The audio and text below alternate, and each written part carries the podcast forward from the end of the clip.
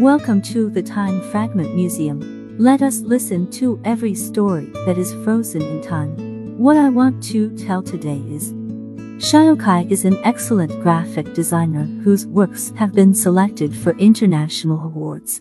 Many times, he is lively and cheerful and is loved by people in the industry. However, an accident changed his life.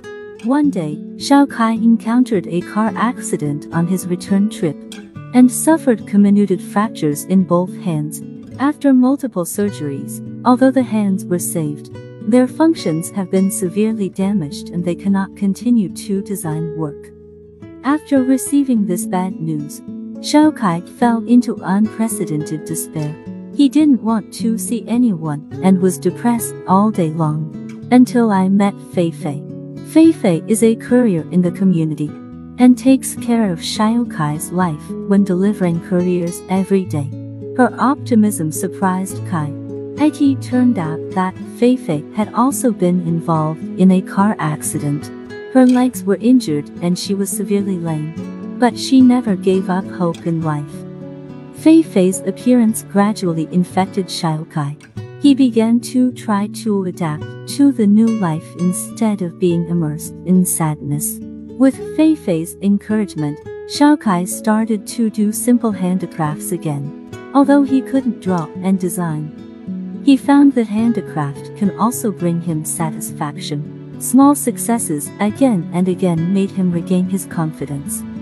One day, Xiaokai had a whim and asked Fei Fei if he would start a business with him and open a small workshop.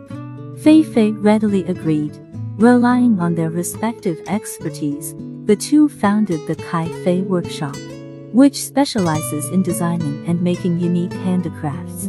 They turned the regret that they could no longer design into the love of handicrafts, and turned the trauma of life into the touch of mutual help. They heal by creating and receive by giving. The Kai Fei Workshop grew bigger and bigger, and Xiaokai regained a sense of accomplishment. Occasionally he also designed some simple patterns. He knew that he would never be able to design the beautiful works of the past again. But now his life also had a new meaning. Sometimes, he would stop and look at the busy Fei Fei, feeling indescribably grateful. Life will not be smooth sailing, but there are always lovers to accompany you. Xiaokai found a new balance, thanks to Fei Fei's encouragement and company. They support each other and run this small workshop together. Maybe this is what happiness looks like. If you like to listen to my program, you can subscribe and share. See you next time.